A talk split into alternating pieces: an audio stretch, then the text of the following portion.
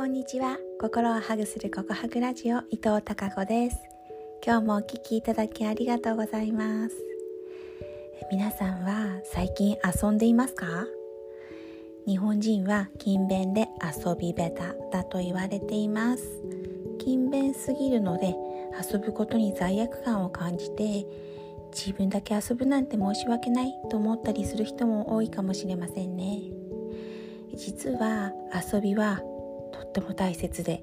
私たちは遊ぶほどに幸せになるんですって。確かに私の周りの尊敬する方々は遊ぶことの大切さを重要視していて、えー、自らも遊ぶことを意識して取り入れているなと思っています。そして遊びに貪欲な人は仕事のパフォーマンスが高く大きな結果を出しているとも言われています。私はポジティブ心理学を学び始めてから日曜日は休むことを意識して確保して思いっきり遊ぶということを心がけています。なぜかというと遊びの大切さやフロー理論を知ったからです。フロー理論とは軸線とミハイが提唱した理論でフローとは没頭や没入状態を言います。彼はフロー体験こそが幸福であると言っています。皆さんは時間を忘れて何かに没頭するという体験をしたことはありませんか？何かに取り組んだり作業していて気がつくと何時間も経っていたりご飯を食べることも忘れていたということなかないでしょうか？この時の状態をフローと言います。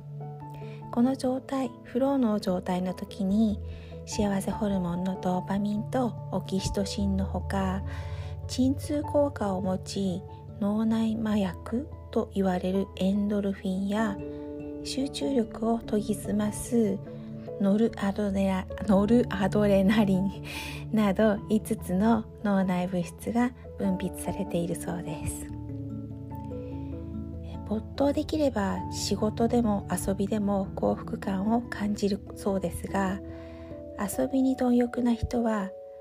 遊びも仕事も全力投球することができて遊びによってエネルギーが充電されます。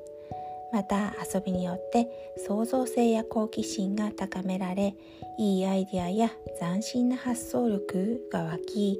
それが仕事にも生かされて成功へとつながっているのだと思います。